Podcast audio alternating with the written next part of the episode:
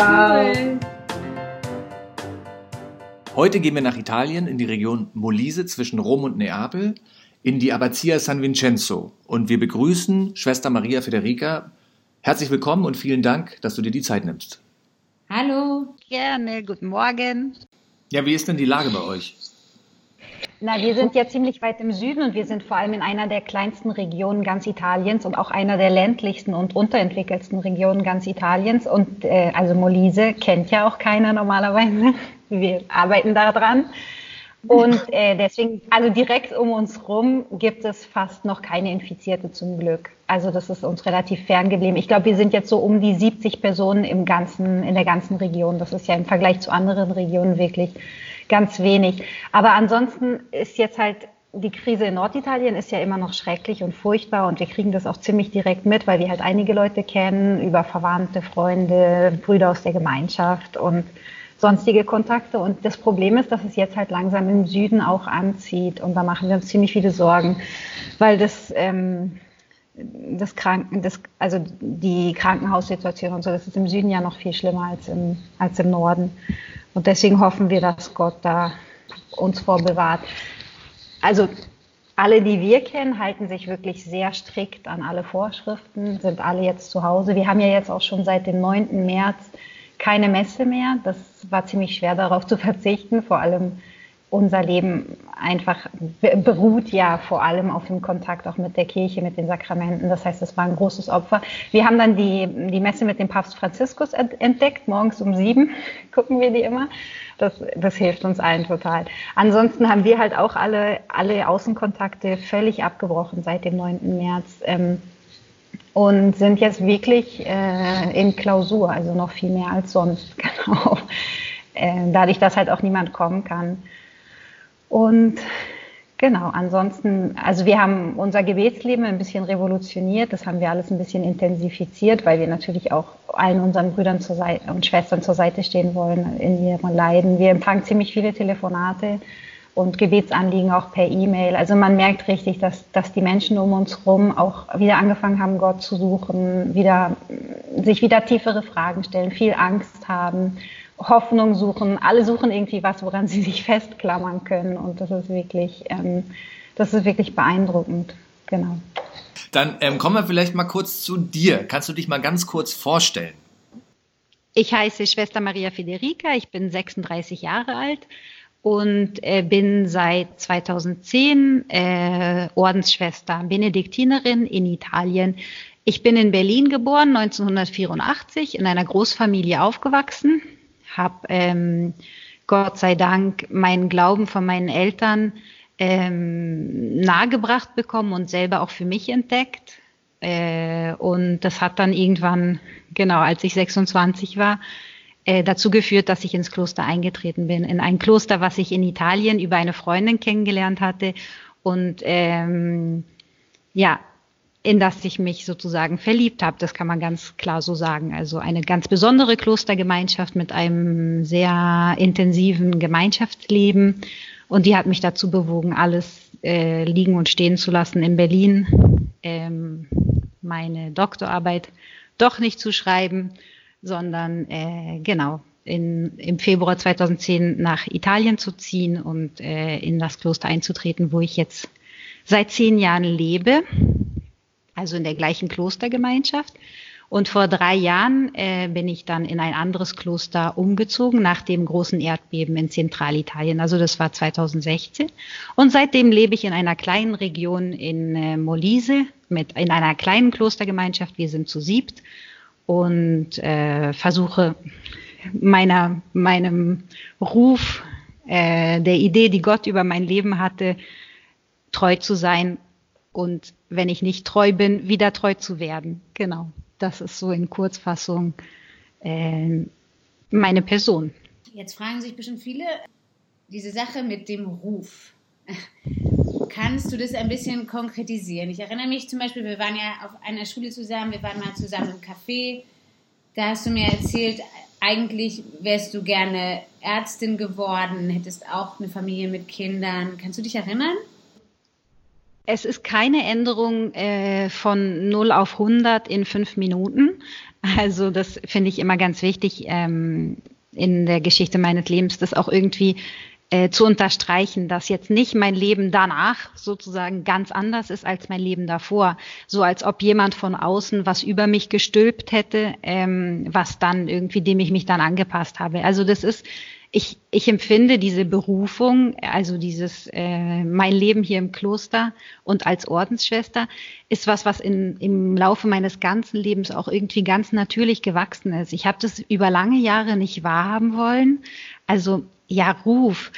Man nennt, also ich nenne das Ruf, weil es für mich wirklich ähm, wie eine Stimme war, also was ich denke, dass, also ich halte das für die Stimme Gottes, die in meinem Leben zu mir gesprochen hat, aber nicht jetzt so, wie man das manchmal hört, wie eine Art Vision oder so, dass man wirklich eine, eine akustische ähm, ähm, Erfahrung hat sozusagen, sondern eher ähm, eine Stimme, die in meinem Leben, in den Erlebnissen auch jeden Tages, in vielen, vielen ganz, ganz kleinen Erlebnissen äh, für mich irgendwie mir diese Botschaft irgendwie nahegebracht hat, ja, dass ähm, weil mein Leben, ich habe immer, ich hatte unglaublich viele Ideen über mein Leben, also Projekte, das hast du ja vorhin auch angesprochen. Ich wollte unglaublich viele Sachen.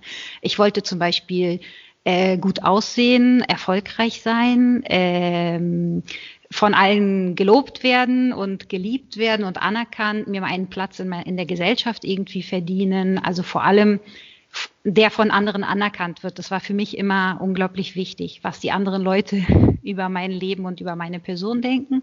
Und dann wollte ich, genau wie du auch gesagt hast, ich wollte nicht unbedingt eine Familie, aber auf jeden Fall ein Freund damals oder ein Mann, der mir bestätigt, dass ich irgendwie, dass ich wertvoll bin, dass ich liebenswert bin. Also das war für mich, ich habe immer mit dieser, mm, mit dem Bedürfnis gelebt, so als ob ich in mir eine ganz große Unsicherheit hätte. Also darüber, ob ich wert voll bin oder nicht und immer auf die Antwort gewartet habe. Also äh, von außen, von Freunden, von, von allem eigentlich, äh, von meinen eigenen Leistungen. Genau. Und das hat dann, ähm, das war, also da kann ich mich erinnern, ich komme jetzt nochmal zu der Berufung ganz kurz zurück. Also ich habe ja gesagt, das ist was, was ganz natürlich in meinem Leben gewachsen ist. Schon als kleines Mädchen kann ich mich erinnern, dass ich diesen Wunsch hatte, irgendwie Gott zu gehören. Also mein Leben nicht einfach nur in den äußerlichen Dingen dieser Welt äh, sozusagen dahin fließen zu lassen, sondern irgendwie intensiver mich mit dem Innenleben irgendwie, mit der, mit der Erfahrung des Glaubens auch in mir, in meiner Person irgendwie auseinanderzusetzen. Da kann ich mich schon am Tag meiner Erstkommunion auch daran erinnern, dass ich dieses, diese Sehnsucht nach Ganzheit, ganz oder gar nicht, war immer was, was ich gedacht habe. Ja, und das habe ich eben auch auf die Beziehung mit Gott irgendwie bezogen. Und das hat mich mein ganzes Leben nicht verlassen. Ich war ja dann auch, also nach der Schule habe ich dann angefangen zu studieren. Ich hatte nach dem Abitur, genau, ich wollte eigentlich genau Ärztin werden, hatte auch einen Platz an der LMU in München, den habe ich aber dann abgelehnt, weil ich auch einen Platz an der Freien Universität in Berlin hatte für Lehramt Deutsch und Latein. Den habe ich dann auch, also das Studium habe ich dann auch angefangen und auch durchgestanden bis zum Ende. War, ich hatte einige Freunde in der Zeit, ähm, also Beziehungen, in denen ich immer versucht habe, auch ähm, menschlich zu wachsen, Bestätigung zu finden.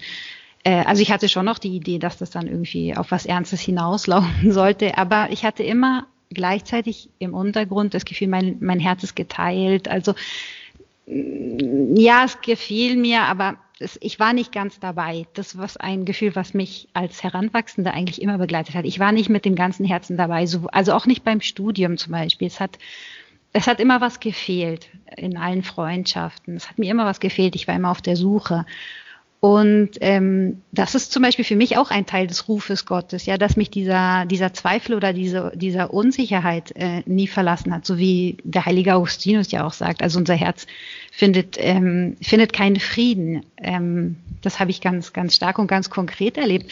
Deswegen war ich auch immer furchtbar unausgeglichen und reizbar.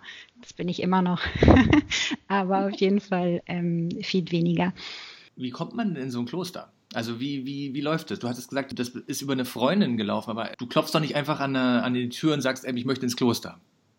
Naja, doch, es gibt schon einige, die das machen würden vielleicht, aber also ich hatte schon, äh, als ich 16 war, hatte ich schon einmal eine Woche in einem Kloster verbracht. Das Kloster hatte ich kennengelernt, weil wir da mit meiner Familie zusammen in, in den, in, also im Ferienhaus gewohnt haben. Und dann bin ich halt nochmal alleine dann zurückgefahren, weil ich einfach Sehnsucht hatte, ähm, einfach ein bisschen Zeit mit Gott alleine zu sein. Genau. Also das ist, ähm, ich hoffe, das äh, ist klar genug. Das Kloster, was ich dann entdeckt habe, wo ich also, wo ich dann auch wirklich eingetreten bin, das ähm, war fast eine eine Notlösung oder ein Verzweiflungsakt. Also ich hatte inzwischen mein Studium dann fertig. Ähm, ich hatte zu Ende studiert und äh, auch wirklich gut abgeschlossen. Also da konnte ich wirklich mit zufrieden sein. Und wie gesagt, ich habe ich hab in älterer deutscher Literatur meine Examensarbeit geschrieben und mich mit der Professorin sehr gut verstanden. Also das war auch ein Thema, was mich wirklich begeistert hat. Das war damals das mittelalterliche Passionsspiel. Also da hätte ich theoretisch dann eben, wie gesagt, auch weitermachen können. Also wir haben schon auch ziemlich konkret über, über eine eventuelle Doktorarbeit nachgedacht und ähm, aber dieses Gefühl, was ich immer hatte, dass in meinem Leben was fehlt, war einfach immer stärker geworden. Es war dann die vierte Beziehung zu Ende gegangen, also einfach im, im Sand verlaufen, was für mich auch schmerzhaft war, aber wo ich mir einfach irgendwann eingestehen musste, dass, dass ich nicht mit dem Herzen dabei bin, dass es nicht was ist, was ich wirklich, was ich wirklich möchte. Und da war dann eine Pilgerfahrt die ist, ähm, also das war die Pilgerfahrt ins Heilige Land 2009. Ich weiß nicht, ob ihr euch daran erinnern könnt. Da, ähm, das war ganz spontan. Da war der, der, der Papst Benedikt ist nach ins Heilige Land gefahren und ganz spontan wurde da, war einfach diese Einladung plötzlich für mich da, da mitzufahren auf eine Pilgerfahrt eine, das war glaube ich eine Woche ins Heilige Land. Und da habe ich einfach entschieden, ich, ähm, ich verschiebe nochmal meine Prüfungen und fahre einfach mit. Und da äh, habe ich dann ähm, in Jerusalem, also das, das weiß ich noch ganz genau, da haben wir dann die, die, die Grabesbasilika heißt das, glaube ich. Also das, das Grab praktisch, wo, wo Christus begraben wurde, besichtigt. Und da bin ich dann ein bisschen sitzen geblieben, um zu beten und habe diesen, da ist so, ein, so eine Stein, ähm, Steinmauer oder so, also der Ort, wo, wo dieses Grab ist. Und als ich die irgendwie, als ich dann da saß, dachte ich mir und die und die Stadt gesehen habe, also Jerusalem, die Stadt, wo Christus ja auch wirklich gestorben ist, und dann ist es für mich plötzlich so konkret geworden, auch sein Tod. Ähm, also wenn er wirklich, mir ist in dem Moment klar geworden, dass dass das das Wirklichste ist, was ich in meinem Leben zur Verfügung hatte, dass ich bisher immer in meinen Wünschen, in meinen Sehnsüchten, in meinen Ideen, in meinen Komplexen, immer in unkonkreten Sachen gelebt hatte, immer nach Sachen gesucht habe, die irgendwie in sich keinen Bestand hatten und habe verstanden, dass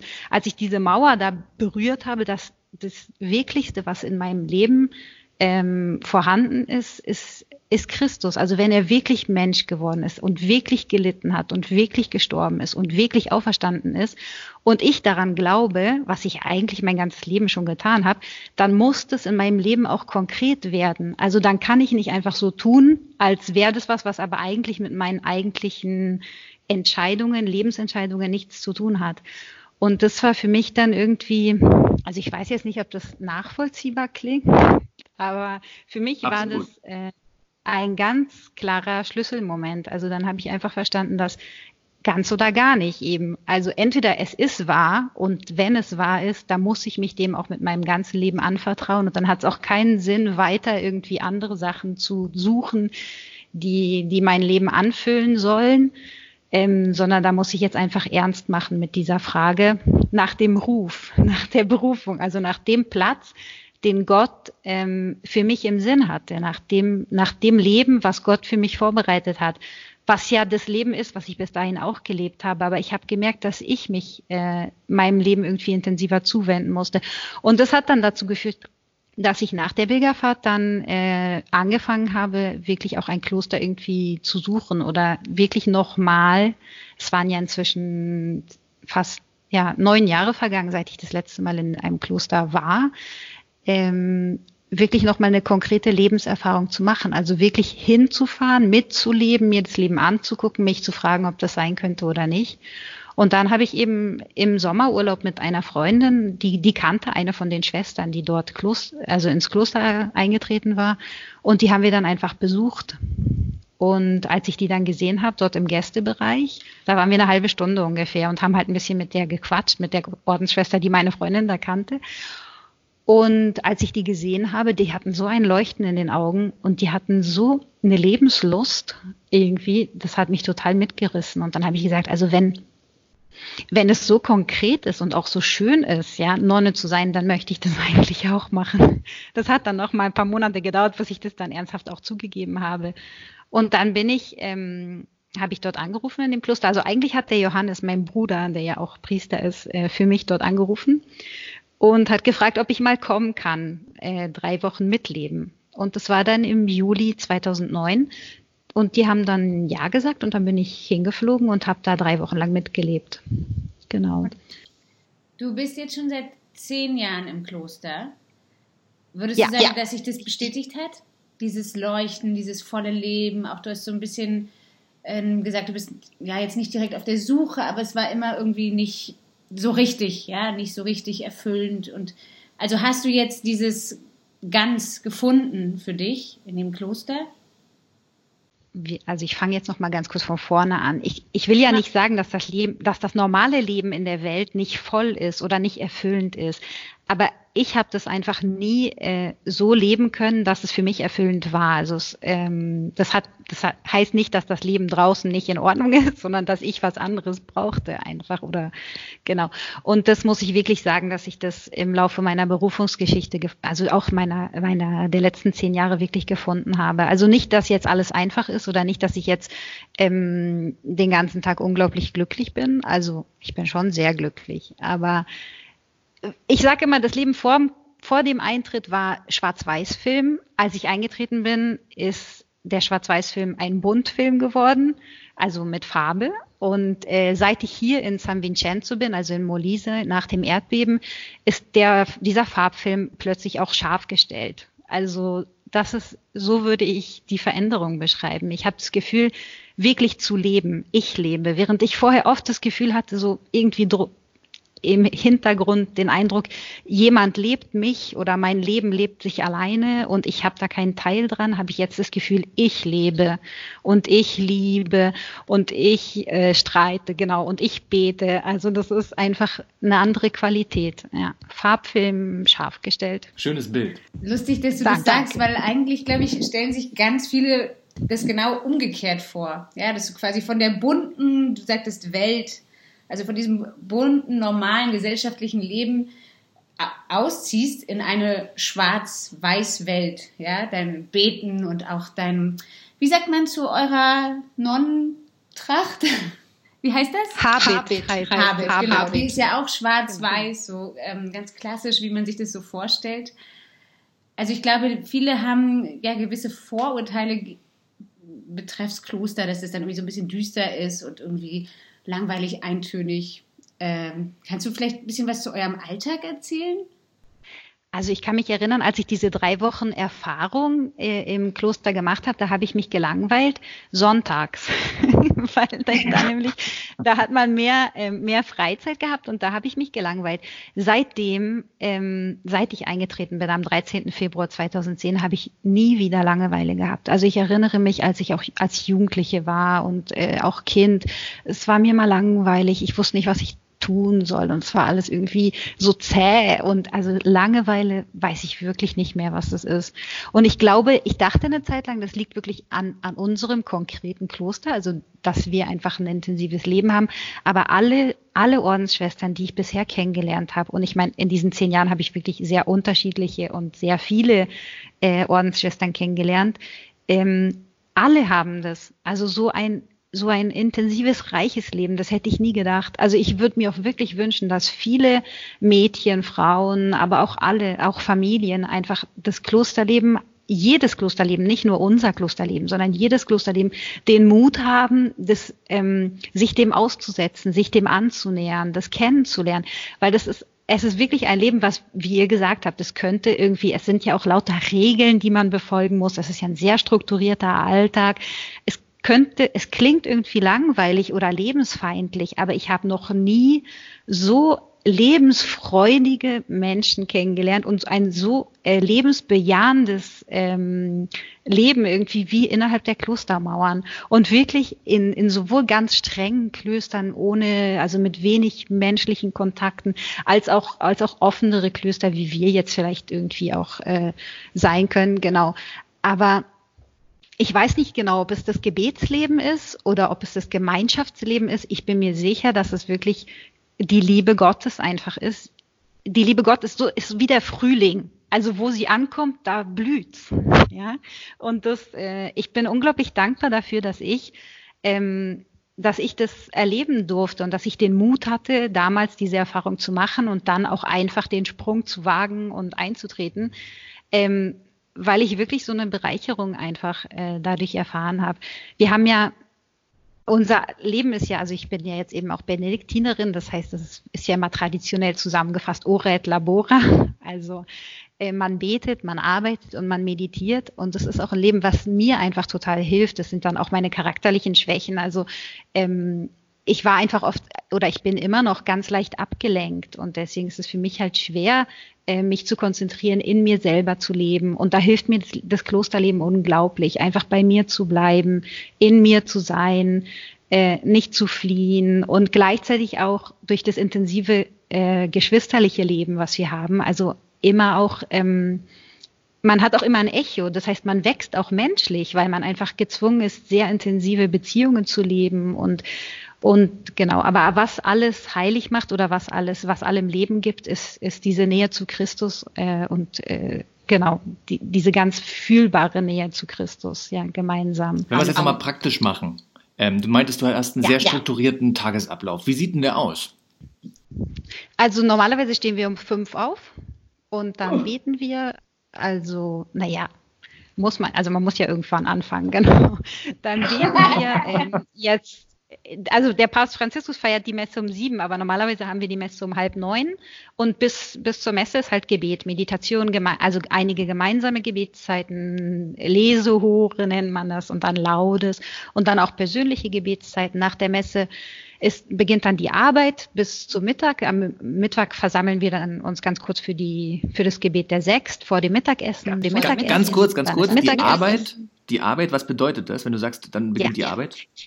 Ach, das ist in jedem Kloster ganz unterschiedlich. Arbeit heißt halt auch die häusliche Arbeit. Also die, es gibt dann eine Schwester, die kocht. Ich kümmere mich zum Beispiel um die Wäscherei. Da muss man eben dann die Wäsche waschen von allen Schwestern und von allen Gästen.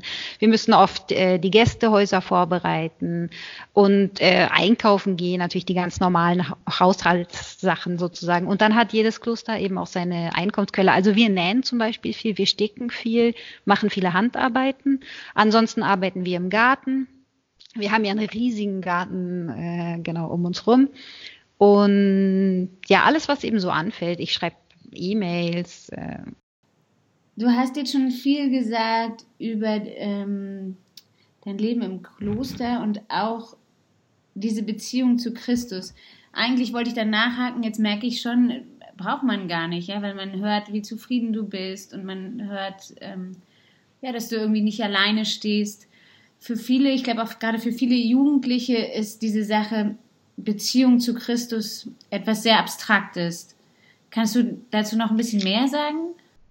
Ja, gerne. Also vor allem, weil es für mich auch immer etwas sehr Abstraktes war und oft auch noch ist. Also ähm, klar, ich habe natürlich irgendwie Christus geheiratet. Ich trage ja auch am, am Ring, äh, am Finger seinen Ring sozusagen meiner Ehe mit Christus. Ich sage das ganz oft, wir sind mit Christus, ich bin mit Christus verheiratet.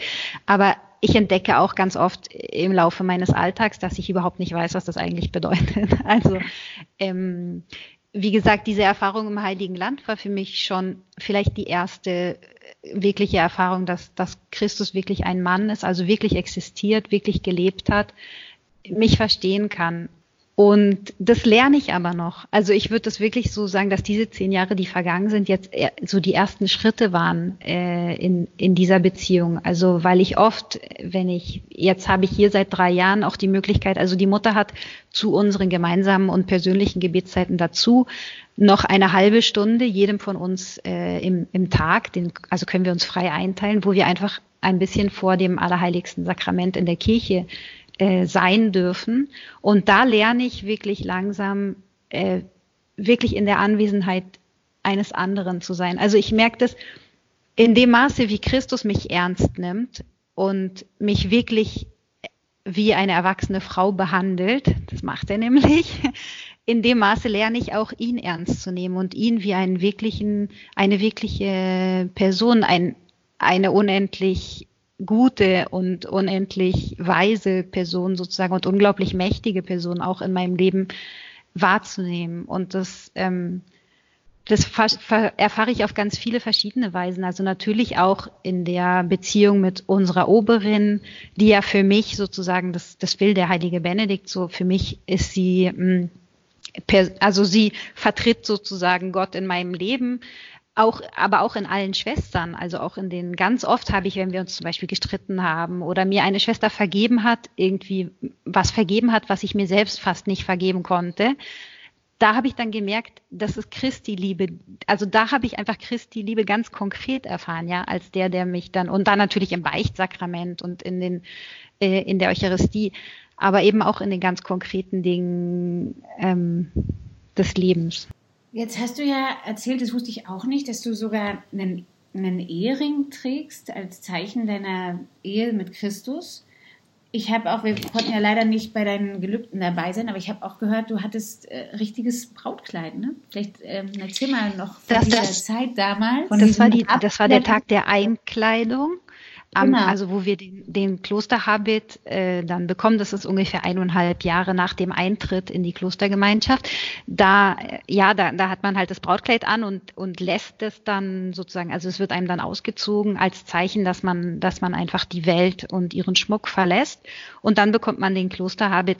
Das ist aber es ist eine sehr wirkungsvolle Feier, sage ich mal, vor allem wie wir die, die feiern, also die sehr durch die äußeren Zeichen einfach anspricht. Da findet dann auch der Namenswechsel statt. Also da darf man sich dann, ähm, bekommt man einen neuen Namen. Wir, wir halten das noch so. Der wird gemeinsam mit der, mit der Oberen ausgesucht und ich habe mir eben damals, ich heiße ja eigentlich Mirjam, also mein Taufname ist Mirjam. So hatten mich meine Eltern genannt. Ähm, also wie die Schwester vom, vom Mose, die erste Prophetin, die das Lob des Volkes anleitet nach dem Durchzug durchs Rote Meer. Und ich habe dann mit der Oberin gemeinsam Federica entdeckt. Dieser Name, der mir eigentlich gar nicht gefallen hat, also so vom Klang her oder auch weil er für Deutsche nicht so wirklich aussprechbar ist, weil Friederike wäre jetzt für mich nicht in die Tüte gekommen. Aber was mich daran halt äh, getroffen hat, war der Name, also die Bedeutung. Das heißt ja, so wie Friedrich ähm, Friedenskönig oder mächtig im Frieden. Und das war für mich der zentrale Punkt meiner Berufung. Also einfach in meiner Zerstreutheit und in meiner, in meiner ähm, Unechtheit oder Zerteiltheit, äh, die ich in meinem inneren Leben einfach immer erfahren habe, habe ich einfach gemerkt, dass wozu ich gerufen bin, ist einfach eins zu werden, eins mit Christus zu werden, eins mit mir selber zu werden, eins mit meinen Schwestern zu werden, eins mit der ganzen Welt zu werden. Und äh, deswegen Friede, also Frieden zu haben, aber nicht Friede im Sinne von Betäubung, sondern Friede im Sinne von tiefer Einheit, tiefer Einversta tiefes Einverstandensein mit allem, mit mir selbst und mit der Realität und mit Christi Liebe und mit dem Himmel und so weiter. Genau. Ja, das ist der Namenswechsel bei der Einkleidung und dann finden aber die eigentlich wichtigeren Feiern statt, also nach ungefähr eineinhalb Jahren. Die Profess, das sind die ersten Gelübde, wo wir dann eben uns wirklich fest für drei Jahre an die Klostergemeinschaft binden. Also da geht's zum ersten Mal dann wirklich um dein Leben. Also da kannst du dann nicht einfach sagen, du, ich hast mir anders überlegt, ich gehe jetzt wieder, sondern da braucht man dann ähm, die Erlaubnis vom Bischof. Genau, also die drei Jahre ist man dann, lebt man dann in Armut, Keuschheit und Gehorsam wirklich in der Gemeinschaft und wenn das dann bestätigt wird, dann nochmal nach drei Jahren, legt man die gleichen Gelübde dann fürs ganze Leben ab. Und da bekommt man dann den Ring. Also da ähm, habe ich vom Bischof dann den Ring. Ähm, wir haben einen Ring, der sehr schön ist mit der Taube, also dem Heiligen Geist und äh, Christus. Unter Christus, Christi Füßen, also Christus auf dem Kreuz mit Strahlen und unten drunter ist ein Totenkopf und im Ring steht dann eben das Datum der Profess und ein Satz, den man sich aussuchen darf, wird er eingraviert. Und das ist dann sozusagen der, weil ewige Profess eben genau, weil man da sein ganzes Leben in die Hand Gottes und auch in die Hand der Gemeinschaft legt. Also man bindet sich wirklich wie in einer Familie, wie man, man heiratet, äh, bis der Tod uns scheidet. Man bindet sich fest und äh, beständig eine konkrete Gemeinschaft, genau. Und das habe ich damals am 1. November 2015 gemacht. Also da waren wir schon im Farbfilm, jetzt nochmal um in dem gleichen Bild zu bleiben, aber noch nicht scharf gestellt. Und nicht mal ein Jahr nach meiner Profess ist dann eben mein, mein Kloster zerstört worden praktisch durch das Erdbeben am 24. August 2016. Und da hat mein Leben dann nochmal so richtig, ähm, wurde alles nochmal so richtig durchgerüttelt und verändert und da ist nochmal eben eine noch intensivere Lebensstufe habe ich da erreicht sozusagen das hilft wirklich sehr. Also dieser Ring hilft mir wirklich sehr. Einerseits, weil es ein konkretes Zeichen ist, was man halt auch anfassen kann und einfach fühlt, äh, diese Angehörigkeit zu Christus. Und dann eben auch wegen allen Zeichen, die da drauf sind. Also manchmal gucke ich mir mehr die Taube an, wenn ich merke, dass ich äh, die Hilfe des Heiligen Geistes brauche oder irgendwelche Eingebungen oder Hilfe äh, im seinen Nächsten lieben oder so. Und manchmal guckt man sich halt auch wirklich den Totenkopf an. Also weil einfach der Tod ja auch Antwort gefunden hat in Christus. Und das ist vor allem in dieser Zeit für mich wichtig, weil wir auch in der letzten Zeit einige Freunde des Klosters verloren haben. Also es sind einfach Menschen gestorben, wo man sich denkt, wo man sich dann wirklich fragt, ähm, wie, wo, wozu, warum. Und das ist dann immer, da, da muss man sich dran erinnern. Also jetzt ist, kann ich ja noch kurz erzählen, in dieser Zeit der Corona-Krise geht in Italien das Bild eines Regenbogens rum überall und ganz viele Kinder schreiben ihm darunter tutto andrà bene. Das heißt, es wird alles gut gehen. Und das ist ja an sich ähm, menschlich gesehen. Einmal hat dann einer in den Nachrichten gesagt, ja, ist ja schön, wenn ihr alle sagt, es wird alles gut gehen, aber ich habe in der Zwischenzeit meine beiden Eltern verloren und konnte nicht mal von ihnen Abschied nehmen. Und dann dachte ich mir auch, es ist wirklich so, ja, es, es wird alles gut gehen, hat keinen Sinn, wenn es sich vor dem Tod oder vor der Krankheit dann in Luft auflöst. Und dann hat mir aber die Mutter vorgestern, glaube ich, erzählt, dass dieser Satz, es wird alles gut gehen, in Wirklichkeit von einer englischen Mystikerin ist, also von der Juliane von Norwich, weiß ich nicht, ob ihr die kennt, und die hat, hat eine Vision gehabt von Christus auf dem Kreuz. Und darin ist ihr dann klar geworden, es wird alles gut gehen, weil durch den Tod und die Auferstehung Christi sogar Krankheit, Schmerz und Tod, was ja die größten Fragen aller Menschen sind. Jeder Mensch im Laufe seines Lebens stößt auf diesen Punkt, wo er Antwort finden muss auf die Frage, hat, es, hat das Leben Sinn, auch wenn Leute sterben, unschuldige Menschen sterben, kleine Kinder sterben, die noch nicht gelebt haben, Familienväter sterben, die ihre Familie nicht weiter ernähren können. Hat das Leben trotzdem Sinn?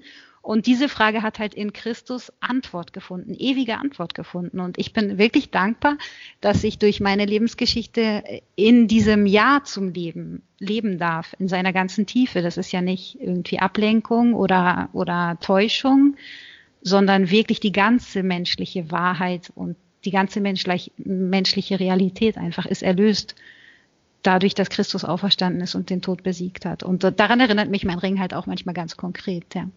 Madeleine ist total gerührt von deiner Katechese. Wirklich? Ähm, ja. Oh Gott. Tut mir leid. Das, das, ist gut. Sehr schön.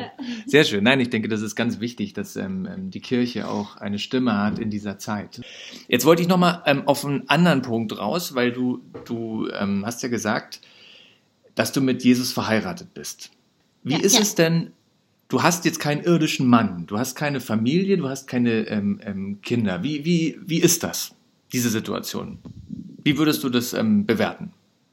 Ich habe meine Sexualität als Frau. Ich bin Frau mit allem, was das, äh, was das mit sich bringt, mit meinem ganzen Fühlen und meinem ganzen, meiner ganzen Art, auch mich mit dem Leben auseinanderzusetzen und auf das Leben und auf andere Menschen zuzugehen. Ich habe darauf verzichtet, diese Sexualität im, im Sexualakt sozusagen mit einem Mann auszuleben.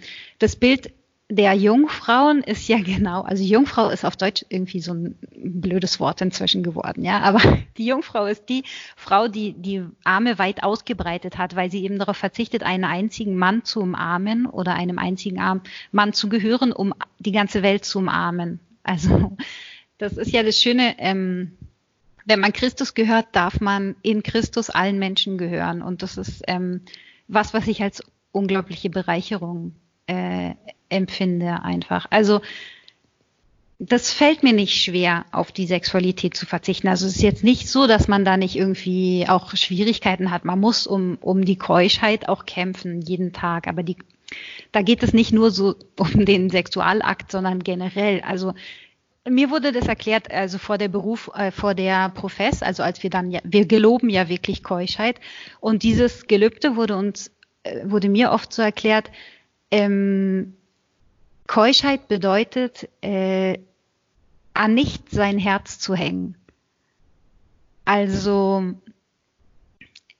frei zu bleiben im Herzen, weil noch vor dem Körper beginn, ist, geht es in Keuschheit geht es ja ums Herz. Also ich meine, ich kann jetzt ähm, keinen sexuellen Kontakt mit einem Mann haben, aber ich kann genauso gut eine Freundschaft mit einem Mann haben oder eine zu intensive Beziehung mit einem Mann, auch ohne dass wir uns je berühren, die äh, schon mein Gelübde der Keuschheit verletzt. Also da muss ich sozusagen oder oder auch mit, äh, also das hat ja jetzt nicht nur Mann und Frau, sondern das, das kann ja mit ganz vielen Sachen sein. Ja, also man kann ja untreu sein, auch lange bevor man äh, wirklich das dann auch äh, auslebt. Und ja. das ist ein das ist sozusagen ein, ein täglicher Kampf. Also das ist, da muss man einfach lernen, äh, treu zu werden, treu zu bleiben, wieder neu treu zu sein. Und äh, genau, das ist jetzt was, was die Sexualität betrifft. Also zum Muttersein, da mh, hm, hatte ich immer eher so ein gespaltenes äh, Verhältnis zu. Also es gibt einige von unseren Schwestern, die wirklich ganz bewusst darauf verzichten müssen, Mutter werden zu wollen.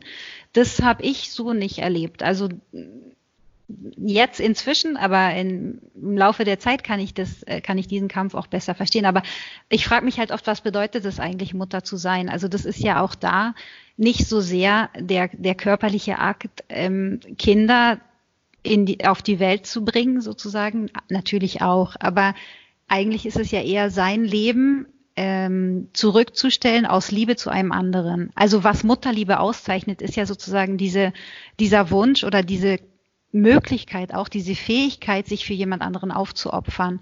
Und das ist was, ähm, jemand anderen mehr zu lieben als sich selbst. Es gibt, glaube ich, keine Liebe auf der Welt, die, die besser ausdrückt ähm, als Mutterliebe, was es heißt, jemand anderen zu lieben mehr als sich selbst. Also wenn man sein Kind Mutter ist man, wenn man sein Kind mehr liebt, auch wenn das Kind einem das Leben nimmt. Also sowohl im Bauch in der Schwangerschaft als auch während der Geburt, als auch dann, wenn es wächst und auch wenn es jugendlicher ist, wenn es dann macht, was es will und äh, nicht mehr sozusagen ähm, nicht mehr mir gehören möchte und mir, mir auch nicht gehört. Also Mutterliebe ist wirklich die, wo man sieht, äh, was es heißt, jemand anderen über sich selbst zu stellen. Und das ist ja was, wo ich ganz tief dazu gerufen bin. Also ich merke auch in dem Maße, in dem ich lerne, auf mich selber zu verzichten und nicht für mich zu leben, ist mein, ist mein Leben fruchtbar. Also jetzt nicht in konkreten Kindern sozusagen, aber unsere Liebe und unser Leben ist unglaublich fruchtbar. Das sowohl durch das Gebet als auch durch die, durch die Liebe in der Gemeinschaft, als auch durch ganz, ganz konkrete kleine Akte einfach. Ja, das, ich merke das. Wo man auf sich selbst, wo ich, wo es mir gelingt, auf mich selber zu verzichten und aus Liebe zu einem anderen, den anderen höher zu stellen als mich selbst, da wird Leben geboren. Also in ganz vielen verschiedenen ähm, Kategorien. Und das ist, glaube ich, was, was, was leider viele Menschen einfach nicht ähm, nie erleben können. Also selbst, ja, also ich ich, ich bin ja nicht Mutter, aber ich glaube, dass das Muttersein eben viel mehr ist als Kinder auf die Welt bringen. Und ich kann an diese Muttersein teilhaben, ganz konkret.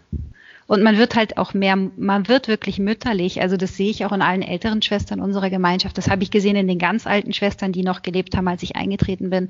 Das waren alle Frauen, die waren nicht vertrocknet und, ähm, und unfruchtbar, sondern das waren Frauen, die mütterlich waren, die sich in ihren Gedanken, in ihren Sorgen, in ihren Gebeten um alle Menschen gekümmert haben. Also nicht nur um, um irgendwie drei, die, die konkrete Gemeinschaft, sage ich mal, die du da hast, sondern die alle alle Sorgen und alle Ängste und alle Wünsche und alle Sehnsüchte der Menschheit einfach in sich getragen haben. Und das hoffe ich, dass ich das, ich hoffe, dass ich ganz, ganz alt werde, weil ich möchte für mich auch eine alte Nonne sein, weil das unglaublich schön ist. Man sieht es, ähm, man sieht in der Haut und in den Augen äh, von alten, alten Schwestern, dass, dass die ihr ganzes Leben hingeschenkt haben. Und das ist eine Schönheit, die, die ich wenig, also die ich sonst eigentlich nicht, äh, nicht habe erfahren können. Genau. Und deswegen hoffe ich, dass ich auch alt werde.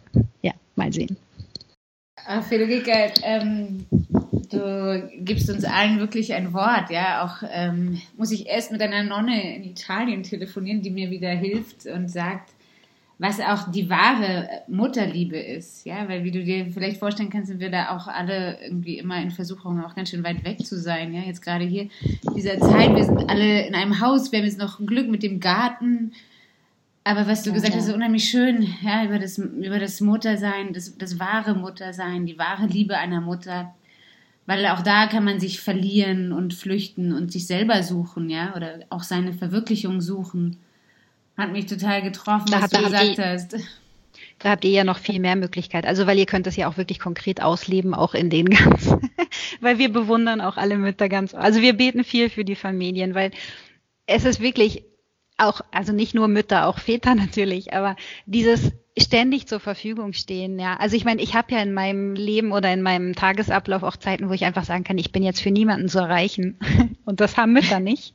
Also, das finden wir immer schon sehr, sehr bewundernswert. Da braucht man viel Kraft für, ja, wirklich so diese, diese Selbstverleugnung ganz oft, was ja eigentlich ein, ein, nicht, es ist kein schönes Wort auf Deutsch, Selbstverleugnung, aber es ist halt selbst, sich selbst verleugnen bedeutet sich um jemand anderen kümmern und das ist, ähm, eben sehr wichtig. Ich entdecke oder habe auch in den letzten Jahren aber sehr stark erfahren, dass man auch, man darf sich nie um den anderen kümmern und aufhören, äh, sich um sich selbst zu kümmern. Also das, ähm, das ist mir jetzt nur zu dem Thema noch ein, eingefallen. Also man muss sich, Mutter sein heißt auch, ähm, für sich selber Mutter sein, für seine Ehemutter sein. Also weil man muss ja das Leben bewahren einfach, äh, sowohl für, für seine Kräfte als auch für sonst hat man keine Kraft, sich dem anderen zu schenken. Und ähm, genau, das ist mir jetzt gerade noch in den Sinn gekommen. Ähm, ich habe eine Frage auch so zu eurem, zu eurem Leben. So, ihr lacht schon, oder? Ihr lacht auch miteinander. Wir lachen unglaublich viel. Das passiert uns manchmal, dass wir bei der Komplet, wir haben um neun Komplet. Es passiert uns manchmal, dass wir so lachen müssen, dass wir nicht weiter singen können. Und das ist wirklich ein Problem, weil wir sind ja nur sieben. Normalerweise sind die Gemeinschaften ein bisschen größer, dann gibt's halt immer jemanden, der sich zusammenreißen kann, ja. Aber bei uns ist es schon öfter passiert, dass dann irgendwie der Psalm kurz abbricht, weil wir noch so lachen. Ähm, weil wir nach dem Abendessen haben wir die Rekreation, so heißt es, ist ein bisschen eine, eine bestimmte Zeit, die wir einfach zusammen verbringen und das ist manchmal einfach also wir haben auch, unsere Mutter ist ja Mexikanerin. Eine, sie ist Mexikanerin, hat dann 15 Jahre in, in Toronto gelebt und äh, ist jetzt auch, hat auch die italienische Staatsangehörigkeit, die ist jetzt auch schon seit 15 Jahren im Kloster, nee, seit 20 Jahren im Kloster. Und die ist einfach auch ein sehr lustiger, lebenslustiger Mensch einfach, ja. Das, ähm, also es hat sich jetzt so eingebürgert, dass wir ähm, am 31. Dezember, also an Silvester, machen wir jetzt immer Karaoke-Abende seit einigen Jahren. Ich weiß auch nicht warum. Echt jetzt? Ja, also wir singen auch schon gerne zusammen. Das, einige von uns spielen Gitarre. Wir haben jetzt seit einem Jahr auch ein Klavier. Das heißt, manchmal machen wir auch einfach Musik zusammen. Dass jetzt einfach so jemand vor dem Radio sitzt oder so, das passiert eigentlich nicht so oft. Ähm, man darf alles bei uns. Also, was heißt alles, aber alles, was der Seele irgendwie gut tut, ja. aber, man muss es halt äh, mit Erlaubnis machen. Ich habe auch die ersten Jahre im Kloster ganz oft Sonntagnachmittag, äh, das ist Sonntagnachmittag ist so der Tag, wo man machen kann, was man irgendwie sonst nicht macht. Ähm, und aber man muss halt fragen. Ich habe ganz oft Aerobic gemacht am Nachmittag dann einfach irgendwie mit mit einer anderen Schwester noch, weil man halt oder genau, also mit der Erlaubnis der Mutter ja, wir haben auch einige Sportgeräte, weil wir haben eine Leistungssportlerin, die, die hat also, ich glaube, Hindernislauf oder so, äh, ziemlich professionell auch gemacht und die hat halt, die braucht es auch einfach. Wir haben ja auch ein sehr ehrliches, eine sehr ehrliche Beziehung mit unserer Oberin, also mit unserer Mutter Priorin. Wir können ja eigentlich alles sagen. Also das heißt, wir haben eine Schwester, die gerne fernsieht und die fragt dann mal, ob sie jetzt einfach mal alleine einen Film gucken darf, weil sie das nervt, wenn wir immer nur eine halbe Stunde gucken und am nächsten Tag wieder eine halbe Stunde und alle dazwischen quatschen und so. Die guckt dann halt einfach manchmal einen Film alleine. Also, okay.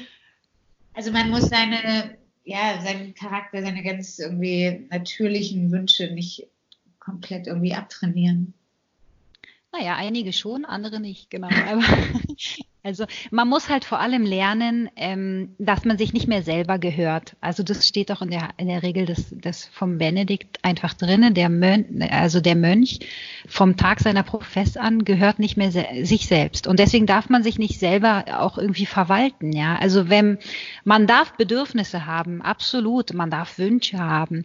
Man darf aber nicht sich selber diese Bedürfnisse oder diese Wünsche dann erfüllen. Also, sondern man darf den Wunsch äh, seiner, seinem Oberen eben dann präsent machen und dann kann man gemeinsam mit dem Oberen die, die besten Wege suchen, um das dann irgendwie, um dem gerecht zu werden, um dem Raum zu verschaffen. Und das ist, das ist sehr gesund. Das hilft auch reifer zu werden, auch sich selber darüber klar zu werden, was man eigentlich möchte und was man eigentlich braucht und was man mit seinen Wünschen eigentlich sucht, ob das sinnvoll ist oder nicht. Und ähm, Genau, und der andere hat dann halt auch manchmal einfach mehr Unterscheidungsgeist oder kann dann auch einfach mal sagen, du, das kommt mir jetzt nicht so vor, als ob das dir gut tut, sondern das ist anscheinend eher eine Flucht. Und da redet man halt dann einfach drüber. Und das ist, das ist für, die, für das persönliche Wachstum ähm, wirklich auch sehr nützlich, muss ich sagen. Also Gibt es bei euch die Möglichkeit zu sagen, oh, ich brauche mal eine Auszeit, ähm, ich habe jetzt zwar keine Berufung irgendwie, ich habe jetzt kein wirkliches Interesse daran, ins Kloster einzutreten. Aber irgendwie kann ich bei euch mal zwei Wochen mitmachen, durchatmen. Macht ihr sowas? Auf jeden Fall.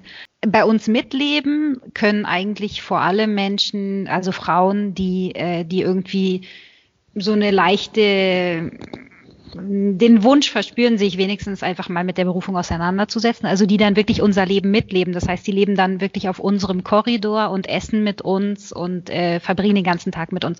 Was wir aber auch ganz viel machen, dadurch, dass wir einfach die Möglichkeit haben, weil wir schöne Gästehäuser haben und das ein weitläufiger Ort ist. Also wir nehmen alle Menschen auf, Familien, Ehepaare, Ein Einzelgänger, die einfach eine Zeit äh, mit Gott verbringen wollen. Die nehmen dann an unseren ganzen Gebeten teil, die können hier bei uns im Gästebereich essen. Man kann dann halt spazieren gehen, bei uns auch was helfen, also im Garten mitarbeiten oder, oder in die Berge gehen. Wir haben unglaublich schöne Berge hinter, hinter der Haustür praktisch. Ja, also da Priester, da wir, wir würden alle aufnehmen, die irgendwie äh, aufgenommen werden wollen, auf jeden Fall. Wenn man sich wirklich auf Gott einlässt, äh, auch wenn es nur drei Tage sind, und wenn man wirklich einfach mal sein Telefon ausschaltet und einfach mal still ist, drei Tage lang, da passieren Wunder. Also das ist manchmal, das ist so wie bei Super Mario, da springt man dann plötzlich drei Level weiter oder so, ja, also kriegt neue Leben. Das ist wirklich, das ist wirklich beeindruckend. Also ich würde das jedem empfehlen. Jetzt auch gar nicht mal unser Kloster, das hat mit uns überhaupt nichts zu tun, aber generell in ein Kloster zu gehen für ein paar Tage, das ist ähm, wirklich sinnvoll. Also vor allem sein Smartphone ausschalten für drei Tage ist auch sinnvoll. Dann mache ich heute mal Salz. Mach du. Okay. Salz. Also kommen wir zum Schluss. Salz. Salz brennt. In unserem Leben benutzt Gott auch viele schwere Sachen, hässliche Sachen, Situationen, die uns nicht gefallen, um unsere Wunden zu reinigen. Jeder von uns trägt Wunden in sich, Wunden in seinem Leben, Wunden, die einem im Laufe des Lebens beigefügt wurden, Wunden, die man selber in sich vorgerufen hat. Und Gott manchmal streut Salz in die Wunden, lässt uns so wie in der Corona-Krise noch mehr erfahren, wie vorläufig wir sind, wie wie, wie wenig wir uns selbst genügen. Salz gibt aber auch Geschmack. Ohne dieses Wirken Gottes in unserem Leben hat unser Leben keinen Sinn. Alles, was wirklich bedeutsam ist in unserem Leben, tut uns weh, weil es wie eine Spur in unserem Leben hinterlässt. In meinem Leben ist es ganz oft so. Die kleinen Leiden, vor allem die Leiden, die, die einen wirklich aufreiben, darin gibt Gott unserem Leben Geschmack. Man muss Ja sagen, man darf Ja sagen. Segen. Die Freude ist der Segen. Schwester Maria Federica, wir danken dir für das Gespräch. Ja, herzlichen Dank, Federica. Gerne.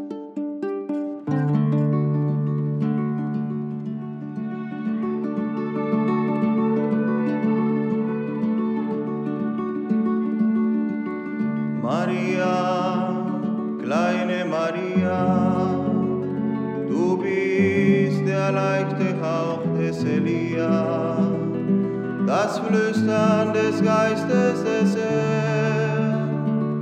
Du bist der brennende Busch des Mondes.